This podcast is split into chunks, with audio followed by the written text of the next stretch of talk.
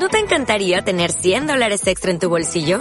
Haz que un experto bilingüe de TurboTax declare tus impuestos para el 31 de marzo y obtén 100 dólares de vuelta al instante. Porque no importa cuáles hayan sido tus logros del año pasado, TurboTax hace que cuenten. Obtén 100 dólares de vuelta y tus impuestos con 100% de precisión. Solo con Intuit TurboTax. Debes declarar para el 31 de marzo. Crédito solo aplicable al costo de la presentación federal con TurboTax Full Service. Oferta sujeta a cambios o cancelación en cualquier momento.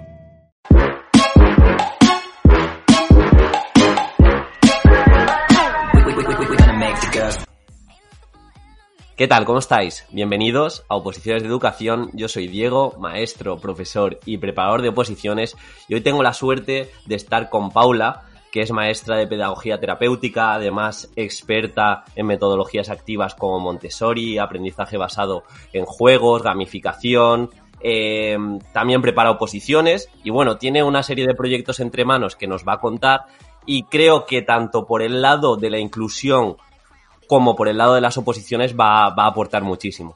Así que nada, ¿qué tal Paula? ¿Cómo estás? Bueno, ¿qué tal? Vaya presentación. Pues, pues muy bien, encantada de que me hayas invitado y de estar aquí porque que sepas que soy súper fan de tu podcast. Oh, qué bueno, qué bueno. Eh, ¿Ha faltado algo en la presentación? ¿Quieres añadir alguna cosa?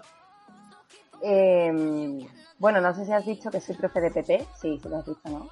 Sí, sí. Pues ya está. Hashtag escuela pública, ¿no? ah, pues eso está bien, sí, soy muy, muy defensora. perfecto, perfecto. Y nada, para empezar la entrevista, ya que es un podcast de oposiciones de educación, ¿nos quieres contar algo tu experiencia en las oposiciones? Pues mi experiencia como opositora, ¿te refieres? Cuando yo opositaba. Sí, pues fue, fue larga y costosa porque yo oposité un total de cinco veces en, dos comunidades autónomas, en Madrid, que es donde actualmente trabajo, y en Murcia, que es de, donde yo soy. Y bueno, la de Murcia me salió fatal, la verdad, y por eso estoy en Madrid. pero, pero bueno, han sido experiencias, pues claro, a lo largo de tantos años, pues muy diversas. Eh, había veces que eran muy positivas, otras veces que muy negativas, que quería tirar la toalla, o sea, he pasado un poco por todo y, precisamente creo que por eso al final me, decidí también a preparar oposiciones para, ayudar a la gente a que no les pasase como a mí, a que no tuviesen un camino de tantísimos altibajos y, la verdad es que al final pues ha merecido la pena, claro, lógicamente. Si no, no, no habría opositado tantas veces y, mucho menos querría hablar del tema. Qué bueno, qué bueno. Y bueno, en relación a esta pregunta, eh, como opositora, ¿tú cuáles piensas que fueron tus mejores virtudes? Y también si quieres hablar de tus debilidades, ya que has opositado, bueno, fue a la quinta, aquí tendrás un largo camino. Pues sí. Bueno, yo creo que mi mejor virtud, eh, ya no solo como opositora, sino en general en la vida, ¿no? Porque esto se, se transmite, diría que es la fuerza de voluntad. El hecho de que yo lo que se me mete en, la cabeza, voy a por ello y hago todo lo posible por conseguirlo, a pesar de que lo pasas mal, porque en una oposición, todos lo sabemos, las personas que estamos eh, en esto, sabemos que se pasa muy mal a veces, ¿no? Entonces, bueno, creo que esa es la, virtud, ¿no? Esa fuerza de voluntad de decir esto merece la pena y, y tiro para adelante. Y como debilidad, quizá, pues muchas veces no ser realista con, esos planes de acción que te debes de ir haciendo, ¿no? Como opositor, esas metas que te tienes que establecer y los tiempos, la planificación, pues muchas veces el, creerme tan, tan invencible a, veces, ¿no? Y, decir, venga, que yo puedo, yo puedo, muchas veces pues no calculaba bien en los esfuerzos que tenía que hacer o los, los descansos y, y bueno, pues eso también pasa factura, pero ¿a quién no le ha pasado eso, no? El toro, como se suele decir, nos pilla a todos. Desde luego. ¿Y tenías, Paula, algún pensamiento recurrente o filosofía como opositora después de suspender? Porque entiendo que será duro. Eh, ¿Tenías ahí algo a lo que recurrías? Pues mira, si te digo la verdad, yo no he suspendido a la oposición nunca. Eh, me saqué la plaza al quinto intento, pero siempre, siempre fui una opositora de una media de 8 en adelante, lo cual es bastante penoso porque claro, eso también dices, ostras, eh, te cargas la motivación de alguien, ¿no? Con unas notas tan altas siempre y que no consigas tu sueño, pues es muy frustrante. Entonces, creo que mi pensamiento recurrente era, eh, venga, estoy a punto de conseguirlo, no te puedes rendir ahora. o sea, eso era, eh, era mi mantra que yo me repetía para de verdad no abandonar en los momentos duros en los que pierdes el foco y de hecho después de las cuartas oposiciones eh, llegué a pensar, o sea, tuve un plan B en mente que casi ejecuto. O sea, si no llego a sacar la plaza en esas quintas oposiciones, yo a día de hoy no sería maestra de la escuela, sería otra cosa muy diferente. Pues, pues menos mal que, no abandonaste. De hecho, a colación de lo que comentas, Emilio decía una frase que era algo así como hay dos tipos de opositores, los que aprueban y los que abandonan. Y, creo que resume muy bien tu, andadura. Entonces, eh, ahora Paula, porque sé que, bueno, no sé si eres buena en este aspecto, porque la verdad no, no eres como otras preparadoras de oposiciones que comparte muchas cosas en cuanto a planificación y organización, pero te quería preguntar cómo de importante piensas que es la organización y si nos puedes dar algún, algún consejo sobre este aspecto. Pues la organización para mí es totalmente importante, no solo para una oposición, sino para mi vida. hay mucha gente, yo de hecho la admiro, que es capaz de, llevar su vida diaria sin, mucha organización, sin, mucha planificación previa, pero yo no soy ese tipo de personas. Yo necesito tenerlo todo bastante estudiado. Soy la típica que desde que soy pequeña me preparo la ropa por la noche, este tipo de cosas, ¿no? Entonces yo eso lo traduzco a la oposición porque a mí me ha funcionado y así se lo hago ver también a la, gente a la que ayudo, ¿no? Y vamos, de hecho, no soy una persona que, como tú dices, comparta mucho, mucho material, por lo menos eh, en redes, ¿no? De manera así altruista gratuita. No comparto muchas cosas sobre organización, pero porque creo que, no se me da excesivamente bien organizarme, ¿no? Entonces, no quiero vender algo que no, que no, no estoy segura de que lo hago súper, súper bien, ¿no? Pero sí que con mis opositoras, que este año son todas chicas, eh, les, les hago mucho, mucho hincapié en esto. al final es fundamental. Y aunque no compartas esto que dices de prepararte la ropa, ya.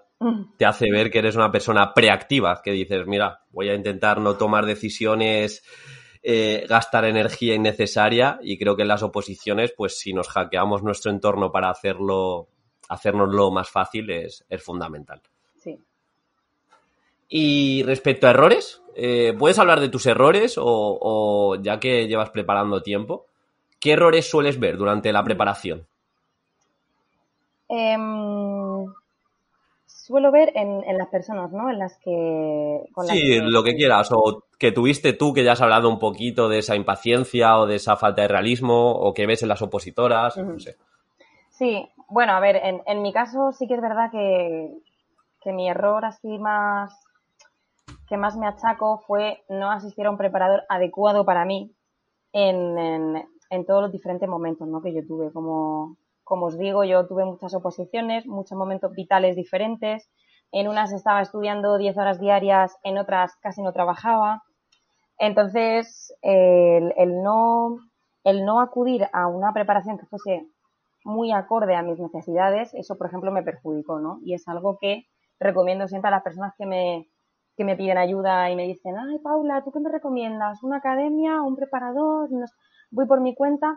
En eso sí que les hago mucho hincapié de decir, no, esto eres tú quien debe de decidir en base a tus circunstancias, en base a lo que necesites, eh, las horas que trabajes, lo constante que seas en el estudio, plantéate qué es lo mejor y no es que a ti me en en dinero, si puedes, claro, o no escatimes en, en yo que sé, en tiempo que vayas a invertir, pero que sea algo realmente que se adecue a ti. Yo de eso sí que me arrepiento mucho porque mis tres primeras oposiciones, por ejemplo, pues creo que fueron un poco tiradas a la basura en ese sentido, ¿no? Pero, pero bueno, en, en cuanto a errores que suele cometer eh, la gente ahora, eh, creo que hay una cultura de, de intentar que me den todo hecho al máximo posible. Dame los temas, dame supuestos, dame los resueltos, que yo tenga que estudiarme todo ya masticadito y como me lo vas a dar tú, que tú sacaste un 10, pues yo también voy a sacar un 10, ¿no? Y creo que esa mentalidad tenemos que acabar con ella, sea como sea, porque es totalmente errónea. No, no, totalmente. Yo no conozco a ningún opositor de estos que compra todos los materiales por internet, de, he sacado un 10, que luego haya replicado eso en las oposiciones de educación y, haya sacado plaza, porque está fuera de contexto. No se sabe del todo si la otra persona ha sacado un 10. Por otro lado, eh, la sociedad eh, evoluciona cada vez más rápido. Igual el 10 de hace tres años ahora es un 5, porque las oposiciones están mucho más profesionalizadas. Así que en ese aspecto, ya el pensamiento previo del opositor, cuando comienza que lo quiere todo hecho y eso lo quiere extrapolar al día del examen, en educación, ya os adelanto que no funciona. Quizá en otras oposiciones más estáticas de tipo test, que es memorizar y expulsar, sí, pero en las oposiciones de educación se busca un poquito más. Sí. Y, Paula, en cuanto a repasos, vamos ya a algo que le gusta mucho a los opositores y a la gente que está estudiando. ¿Qué hacías para no olvidar? Pues mira, eh, como te he dicho que yo intentaba organizarme mucho, mucho, porque yo tengo una memoria pésima, o sea, bueno, pésima no vamos a decir tampoco, pero, pero tengo bastante mala memoria, ¿no? Y yo tenía una libretita, tamaño A5, eh, que además me regaló una alumna de, prácticas, que, siempre me acordaré, y me vino súper bien. Pues yo en esa libreta me hacía unos esquemas de tanto de los temas como de los supuestos que iba realizando, y, esa libreta a mí me acompañaba a todas partes, ¿vale? Yo era mucho de estudiar en los transportes públicos y aunque no estudiase, pues leía, iba fijando en mi memoria visual, que es lo que yo tengo más, más desarrollado. Luego también llevaba las típicas fichitas metidas en el bolso con la legislación, porque la legislación es una cosa que no te entra, memorísticamente a mí no me entraba, entonces yo necesitaba verla, verla muchas veces y ponerme muchas siglas. Y luego, bueno, como tengo esa memoria tan, tan limitada, yo sí que repasaba, intentaba repasar todos los días al menos un tema. Hacía este sistema de barrido, ¿no? Hoy me estudio un tema, mañana eh, me lo repaso, me estudio el siguiente, al tercer día vuelvo a repasar los dos anteriores y a lo mejor descanso, no estudio y al cuarto día ya estudio el tercero y este tipo de cosas, ¿no? Pero sí que intentaba al menos una vez a la semana volver a repasar todo lo anterior, aunque solo fuese de vistazo, porque si no, o sea, yo más de una semana no retenía ciertas cosas. Qué bueno, qué bueno. Al final, eh, muchas veces se intenta, estamos en septiembre, octubre, las oposiciones son en junio, de llámese cinco temas perfectos. Y yo siempre digo, ya, pero es que la oposición no es ahora, de nada sirve que te lo sepas ahora al 100% o tú creas que te lo sepas al 100% si el día del examen has olvidado la mayoría de cosas. Entonces, por eso es muy importante lo que hemos hablado antes, planificarse, organizarse, ver cómo hacer los repasos, eh, gestionar esa curva del olvido para que no se haga muy grande. Y, bueno, para, eso estamos también aquí. Y hemos trabajado un poco los repasos y ahora ya vamos al meollo de la cuestión. Como preparadora, Paula, ¿qué piensas que ha de tener un tema ganador en las oposiciones? Pues a ver, em, esto es algo que a mí me encanta eh, contar porque es como que la gente no, no cae en esto o por lo menos a mí claro, como vengo de esa experiencia de diferentes preparadores que no me supieron sacar partido, yo veía que mis temas, pues al principio no, no eran suficientemente buenos porque le faltaban ciertos toques, ¿no? Y con el tiempo yo he hecho una tablita de criterios que, que deben tener unos buenos temas para, para ser ricos, ¿no? Y bueno, yo creo que deben de tener innovación, por supuesto, porque estamos en una profesión que continuamente se está renovando. Eh, debe tener, muy importante, las novedades de tu comunidad autónoma. Esto es algo claro que, mucha gente no lo mete. O sea, a lo mejor te coges un tema buenísimo, pero de otra comunidad autónoma, te lo haces a tu manera y lo que tú quieras, pero se te olvida meterle cosas que están en la página web de, tu comunidad autónoma, de tu consejería de educación. Eso es algo que hay que meter. Luego, mucha conexión con la práctica y con la realidad de, un centro, que se note que trabajas en un cole. Y si no trabajas porque simplemente eres opositor y no has trabajado nunca, da igual, tiene que parecer que estás trabajando en un cole. Tienes que poner muchos ejemplos, que la redacción sea clara y fácil de leer. con nexos originales, que, que, no suene a un tocho que luego cuando se lo vayan a leer o cuando lo vayas a leer tú, dependiendo de la comunidad, pues que, que les suene atractivo y sobre todo una introducción y una conclusión potentes, con buenas citas de autores contemporáneos, no solo autores que estén muertos, por favor, que, a ver, hay que reconocer que está muy bien eh, saber los autores clásicos, ¿no? Yo amo a María Montessori, tú lo sabes, pero mm, tenemos que meter cosas de autores que siguen vivos, que están haciendo cosas eh, increíbles hoy en día, ¿no? y lo mismo con la bibliografía, súper actualizada, no me pongas ya libros de didáctica del año 1998, porque es que no queda nada de eso. Totalmente, totalmente. Sí, eh, yo creo que igual añadiría de todo lo que has dicho, eh, bueno, creo que realmente lo has dicho. Eh, en la introducción, en la conclusión, yo a veces sí que metía alguna experiencia o alguna vivencia o, o destacaba el legado que quería dejar a mi alumnado, ¿sabes? Algo así, también un toque personal. Sí, sí, sí, totalmente de acuerdo, vamos. Y respecto al caso práctico, que también se ven muchos errores, lo que me has comentado antes, tú dame un supuesto práctico hecho y esto me lo estudio y lo suelto el día del examen. Sí. Eso es un es una lucha, ¿eh? Una lucha continua que, que yo tengo con, con, los opositores y las opositoras que me que, que han pasado por mi vida. Y al final, bueno, yo lo que hago es que les doy al principio algunos supuestos prácticos resueltos, no solo por mí, sino también resueltos por, otras personas de otras comunidades para que vean muchas estructuras, muchas maneras de resolver, muchas maneras de redactar. Y luego lo que hago es decir, se ha acabado. O sea, esto lo resolvemos entre todos, hablando, generando esquemas, generando debate, diciendo los puntos de vista de todo el mundo, porque la realidad es que tu tribunal son cinco personas, no es una la que te va a leer. Y vas a tener cinco notas que, de las cuales se va a sacar la media. Y no vas a tener un punto de vista, sino cinco. Entonces, ¿de qué te sirve estudiarte un supuesto práctico de alguien que lo hizo muy bien en su momento, pero luego a lo mejor al tribunal que te toque a ti le parece una castaña ese tipo de resolución.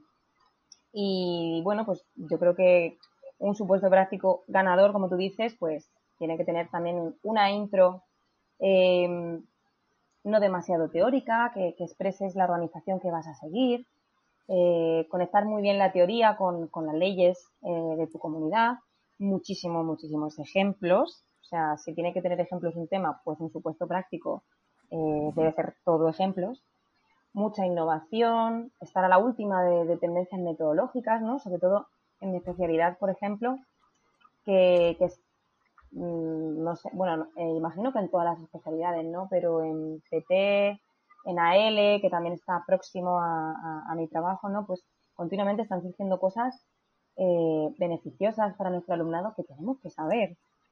Y, ¿y qué más? Bueno, pues hay que meter actividades chulas. Eh, ahora nos, antes no sabíamos tantas cosas sobre neurociencia y educación, por ejemplo, y ahora, pues gracias a, estos estudios que se están aplicando, pues sabemos que hay que meter muchas actividades que impliquen movimiento, el juego, eh, yo qué sé, las inteligencias múltiples, utilizar diversos canales sensoriales, porque no aprendemos todos igual, ¿no? Pues claro, a tu, a tu alumnado tampoco le puedes poner eh, las actividades típicas, ¿no? Estas para lengua, estas para mates y ya está, que sé que son las que valen. Y no estás contemplando las diversas maneras de aprender que tienen las personas, ¿no? Y bueno, pues un poco eso. No, no, muy bien, ya has dicho consejos muy valiosos. Eh, aparte yo siempre destaco en el supuesto práctico que contestes lo que se te pida, que no es el momento de mostrar tu ego en cuanto a teoría y demostrar todo lo que sabes de autores y de los temas, eso ya lo has hecho. Total. Toca el supuesto práctico, contesta desde una perspectiva práctica y que se vea cómo eres eh, como docente. Sí, sí. Y, y Paula, sé que es tu tema y por eso estas preguntas no las suelo hacer a los invitados pero, ¿qué opinas de la inclusión en España? Uh, pues... Es una pregunta muy general, ¿eh? ¿Qué opinas de Nada, no sabías qué preguntar, me has dicho, pues una así facilita. Sí, sí.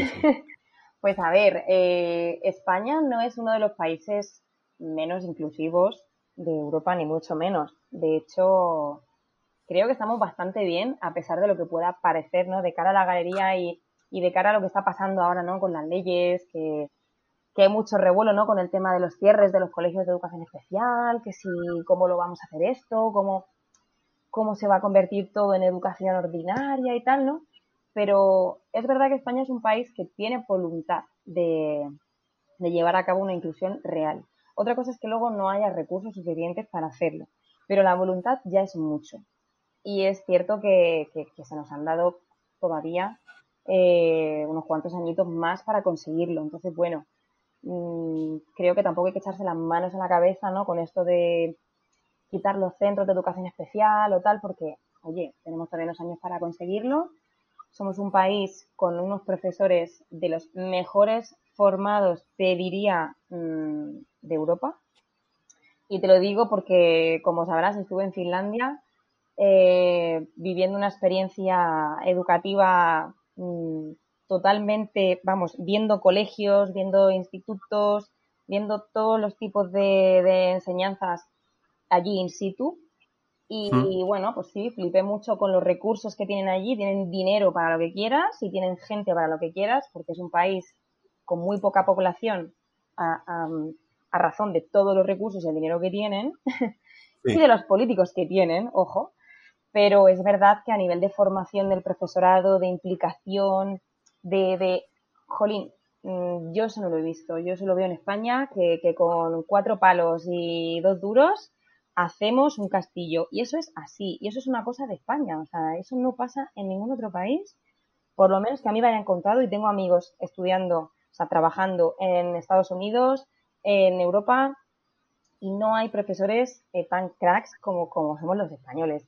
Entonces, creo que la inclusión en España mm, podría ser eh, bastante factible, o sea, mucho mejor, porque aquí hay disposición de, hacerlo. Mucho. Qué bueno, qué bueno. Muchas veces se habla de lo de fuera, Finlandia, el informe PISA. Hmm. Claro, eh, tú lo has vivido, tú nos das fe que, no es solo todo lo que reluce, que igual tiene muchos medios, pero la pasión no se puede, no se puede comparar. Y al final tendemos a infravalorar eh, lo que tenemos aquí y, muchas veces se dice, marca España. Pues igual marca España es que tenemos buenos docentes también, que no solo es lo malo. Ya te digo. Y aquí está Paula como muestra de ello. bueno, y tú, entre otros. y, bueno, eh, respecto a las oposiciones, volvemos al tema del podcast. ¿Qué recomendarías? Eh, no digo tanto para la especialidad de PT y AL, que imagino que es un mundo aparte y la inclusión la tratáis de una forma pues más transversal. en, primaria, secundaria, ¿qué recomendarías para ese punto que nos piden en supuestos? Incluso tenemos temas específicos en la programación, cuanto a atención a la diversidad. Pues eh, es muy interesante esta pregunta porque mucha gente me la suele hacer también, ¿no? De otras especialidades me, me preguntan por redes sociales este tipo de cosas, ¿no? Pues a ver, en principio decir que si tienes la oportunidad de, ir a un centro educativo o si ya estás trabajando, ve a los coles e infórmate de primera mano de qué se está haciendo, cómo se hace y cómo se puede mejorar. Porque al final las oposiciones yo quiero creer, y imagino que estás de acuerdo conmigo, en que son una oportunidad de enseñar también a ese tribunal y a, y a, y a la sociedad de qué manera se pueden hacer mejor las cosas, ¿no? No solo vamos allá a contar un rollo que nos hemos estudiado, sino que vamos a, aportar nuestro granito de arena, ¿no? Y, profes de otras especialidades eh, tienen que convivir con, la diversidad, tanto o más como PTs y ALs, que somos los que nos dedicamos expresamente a ella, ¿no? Entonces, yo recomendaría que se formen en, en metodologías inclusivas, como el aprendizaje cooperativo, por ejemplo, que lo, que lo intenten llevar a cabo, que se coordinen mucho más con, con docentes que trabajamos con la diversidad, PT, AL, los orientadores que acuden a los centros, que, ¿por qué no?, pues trabajen con personas con eh, neurodiversidad fuera de los centros, pueden hacer alguna experiencia de voluntariado para conocer cómo son estas personas y eh, sacar ideas luego para su programación, porque muchas veces me preguntan, es que tengo que meter a un niño con discapacidad tal o tengo que meter a un niño un acné. ¿Qué le pongo? ¿Qué hago? Y digo, jolines, eh, vale que yo trabajo mucho con, alumnado de, muchas capacidades, pero tú también trabajas con este tipo de alumnado y si no trabajas, deberías. Y es, está en tu mano el, buscar la manera de, de conocer a estas personas y, saber cómo lidiar con, esta diversidad, ¿no? Que al final nos asusta mucho, pero porque, porque es desconocido y lo que no conocemos pues nos da miedo, es así. Entonces, sobre todo, recomendaría eso, o sea, fuera miedos con, con la diversidad. Eso es, y creo que si lo experimentan o pueden hacer algún tipo de, de voluntariado, se va a ver de una forma muy fehaciente en las oposiciones, porque en muchas ocasiones igual nos sale trastorno del espectro autista y tenemos la teoría pictogramas, pero hasta que tú no vives y estás con un grupo, eh, no sabes, no sabes cómo, cómo reaccionan, así que, que, lo más realista es que lo vivas y si no lo vives, pues que preguntes, que preguntes a gente como, como tú, Paula. Y, bueno, hemos hablado de inclusión, hemos hablado de atención a la diversidad, que por cierto, eh, hay gente como muy, no sé, soy un ignorante en esto, Paula, a ver si me puedes decir algo al respecto. Atención a la diversidad está mal dicho. El otro día una opositora me dijo, se dice educación inclusiva, ahora están... No sé. Es que son términos sinónimos, o sea, no es que uno esté mal y otro esté bien y uno mejor que peor. Eh, no sé a qué se puede referir. el otro día me habló, no, me acuerdo en qué comunidad, en qué comunidad que te quitaban como puntos en las oposiciones si decías atención a la, a la diversidad, que ya se decía educación inclusiva. Y digo, ah, voy a preguntar a Paula a ver si sabe algo, pero digo, le, dije yo, para mí es una tontería como una catedral, o sea, donde se tiene que ver las cosas es en la metodología y en la intervención, pero bueno. Hombre, ya desconozco la legislación del resto de comunidades. Sé que en Madrid se sigue hablando de atención a la diversidad, por ejemplo tanto a nivel práctico en los centros como en, las oposiciones. Pero claro, como la legislación en educación, pues ya sabes que las competencias están cada una por, cada comunidad tiene la suya, no me, no me extrañaría que en alguna comunidad te quitasen puntos por no decir educación inclusiva. Claro que sí. Claro. De hecho, uy, Madre mía, el tren. El tren ha saludado, quería salir. Ay, madre mía, qué susto. Digo, ¿qué es eso? Se ha metido un tren a mi casa. ¡Hala! Pues sí, te iba a decir, de hecho, que, que comunidades como la de Madrid son de las menos inclusivas a la hora de trabajar, eh, porque no se contempla apenas que se den apoyos de PTL dentro del aula de referencia y sin embargo hay comunidades como creo que Castilla y León o Castilla-La Mancha o las dos, no lo sé, que ya tienen un decreto de, educación inclusiva eh, que, obliga prácticamente a que todos los apoyos sean dentro. Entonces, imagínate la diferencia que podemos tener en un país tan pequeño como este de cara a esta atención a la diversidad. No, no, desde luego. O sea, al final hay que individualizar. tienes que conocer lo que has dicho al principio. Tienes que conocer dónde opositas y en relación a ello, pues adaptarte y sobre todo tener esa mente proactiva y decir, vale, igual tengo temas buenos, más o menos adaptados, pero al final soy yo el que va a defender las cosas y como no esté actualizado en cuanto a lo que dice mi consejería de educación o en cuanto a las nuevas órdenes, pues ahí voy, voy a pinchar. Y Paula, vamos a volver, vamos a dejar un poquito la inclusión, vamos a ser ahora muy exclusivos, ¿te imaginas? Ahora insultar a todo el mundo. Me apetece insultar. No, no. Eso es muy de profes, salir del cole y decir tacos, ¿eh? Sí, sí, sí, sí. No, no. Te quería preguntar sobre los descansos en las oposiciones. ¿Cómo, cómo gestionabas tú esos descansos eh, a corto, medio y largo plazo? Que muchas veces creo que se infravalora. No, yo voy a sin descansar seis meses seguidos, diez horas seguidas. Claro, eh, creo que es muy importante ese punto. Ya te digo.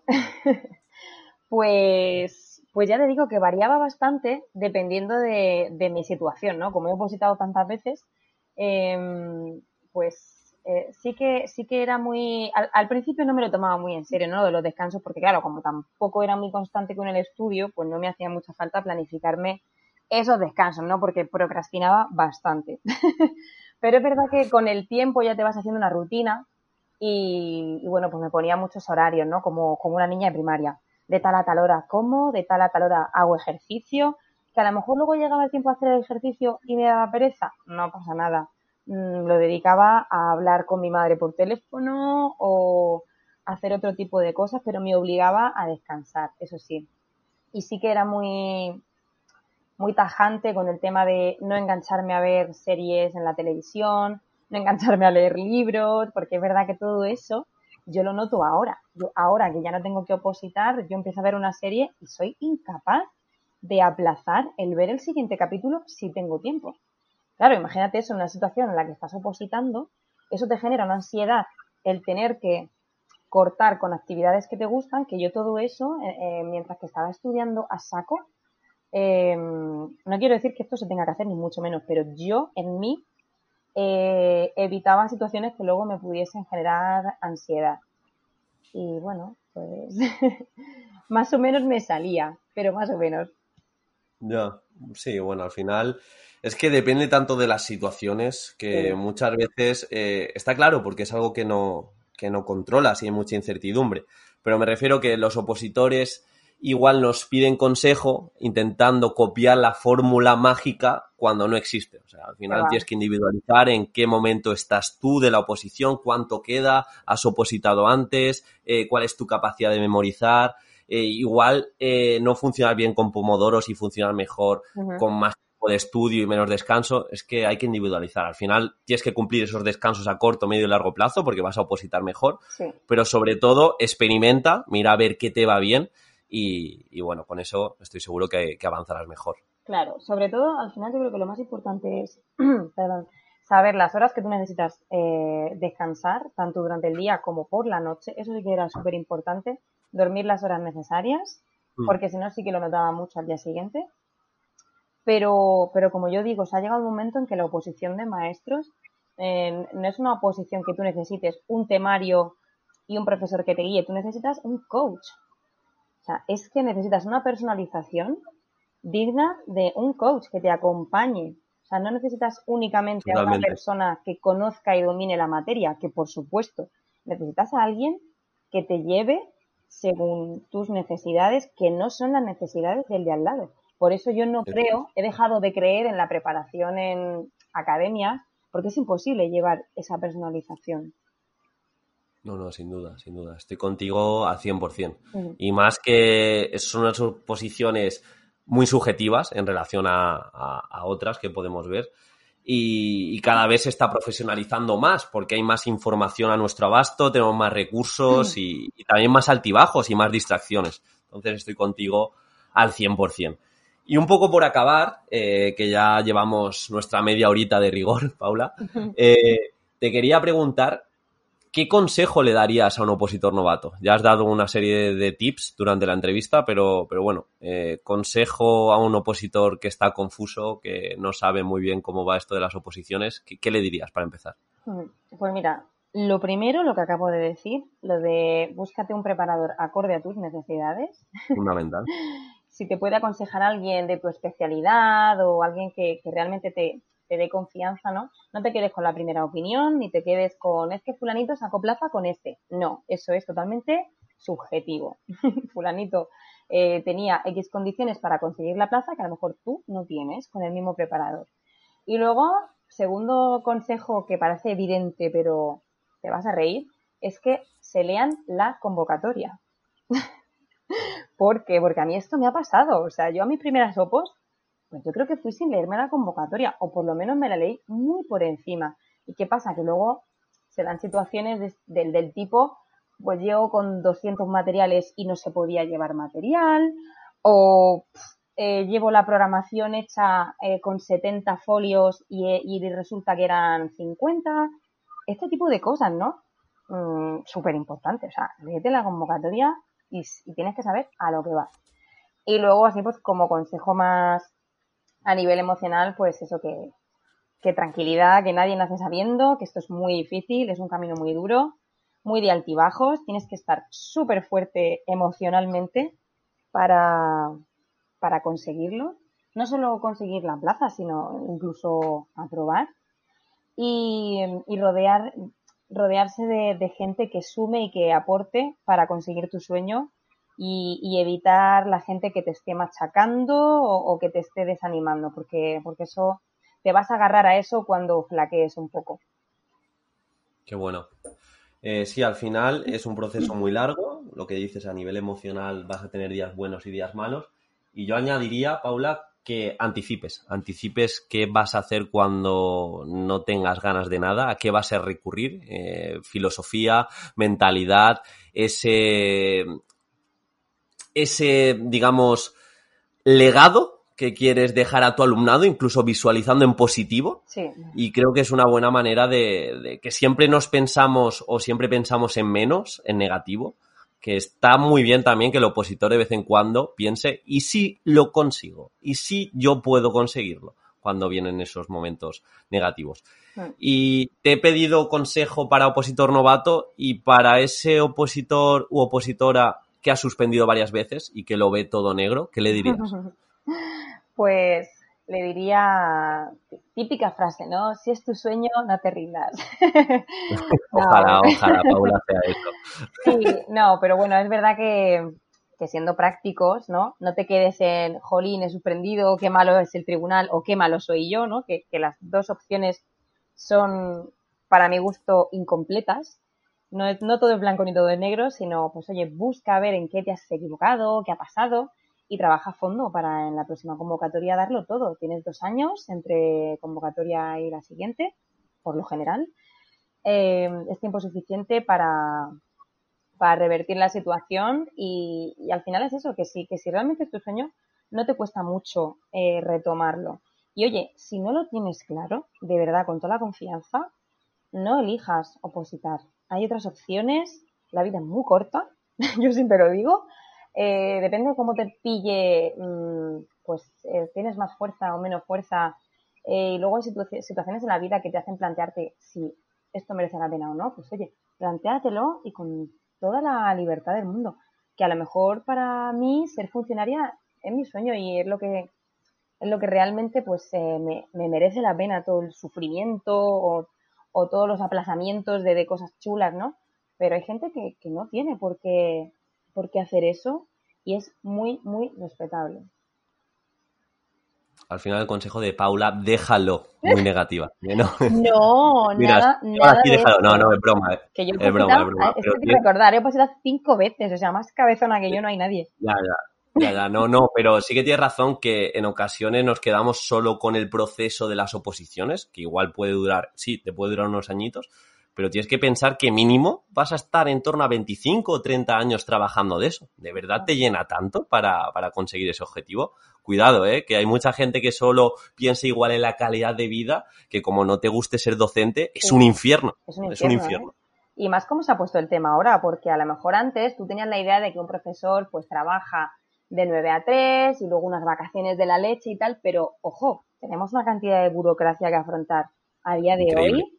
eh, eso no lo sabe nadie, de verdad. O sea, la gente que no está dentro de la escuela ya trabajando no se lo imagina. O sea, yo lo comentaba hoy con, con mi pareja, que también es docente, y le decía, es que a lo mejor hacemos un 85, o sea, un un 80% burocracia, 20% estoy con los niños. Es que es un disparate, es un disparate, te tiene que gustar mucho. Totalmente, totalmente. Y bueno, Paula, para acabar, eh, suelo hacer dos preguntas así un poco aleatorias y random. Y obviamente quiero saber de ti, más allá, fu- fuera de la educación y fuera de las oposiciones.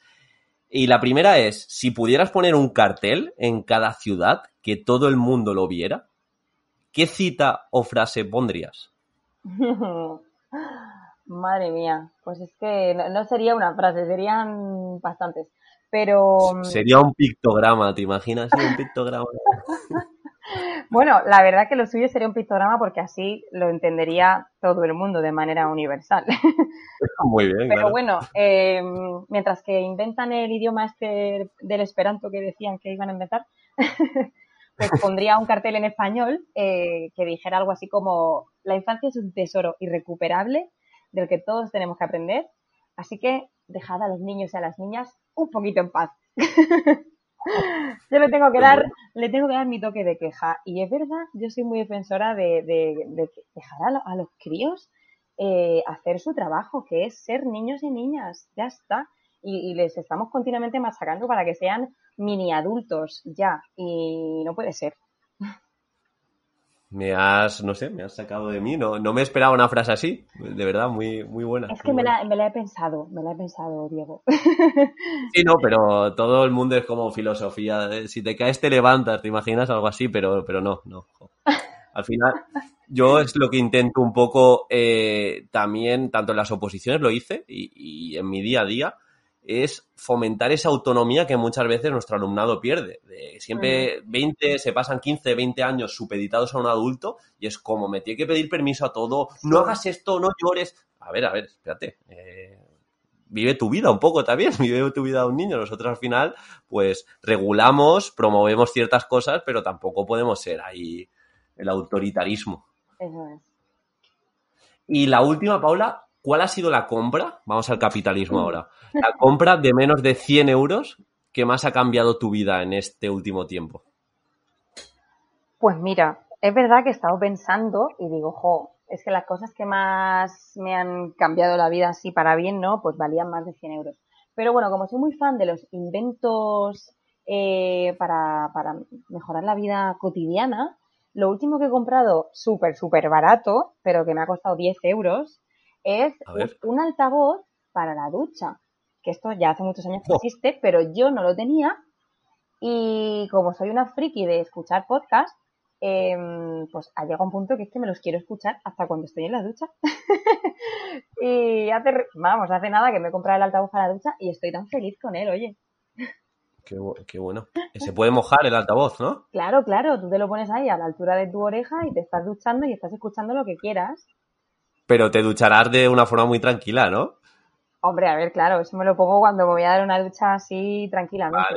Pero bueno, es que las chicas con el pelo largo y tal, las duchas son Claro, claro, tenéis ahí más tiempo para, escuchar cosas, así que... Sí, sí. Eh, pues nada, muy bien. O sea, a mí me ha encantado la entrevista. Creo que le has dado ahí una perspectiva desde la inclusión y desde, desde tus vivencias muy buena.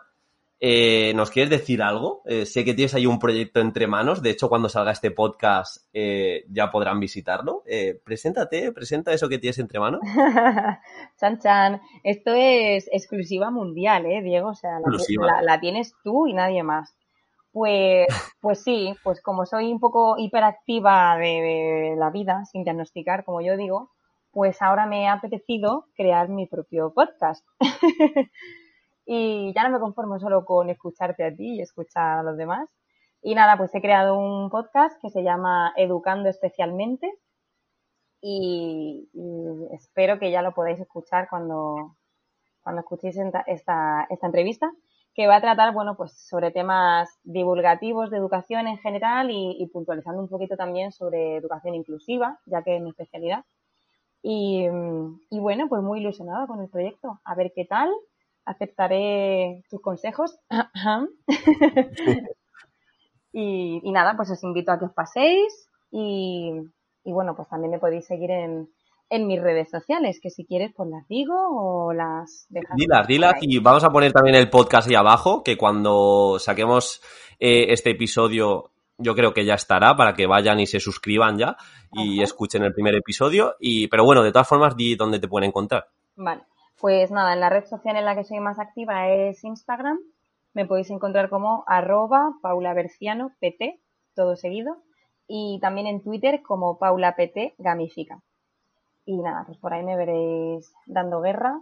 Intento ser lo más activa que puedo, pero la verdad es que este curso me está dejando muy poquito tiempo para redes, pero, pero bueno, sí que me apetecía este podcast para cuando tenga esos ratitos eh, para mí tranquila en casa, pues grabar y dejar ahí para la posteridad, ¿no? Eso que decimos que queremos aportar para el futuro, pues dejarlo también en, en versión podcast.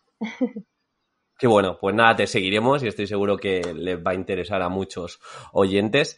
Y e insisto, Paula, muchas gracias por, venir y, un placer. Gracias a ti por, traerme a, este espacio que, la verdad que espero que sigas mucho tiempo porque te lo curras un montón. Y, y ya te digo que a mí me alegran los trayectos de coche mogollón. bueno, Paula, un saludo. Chao.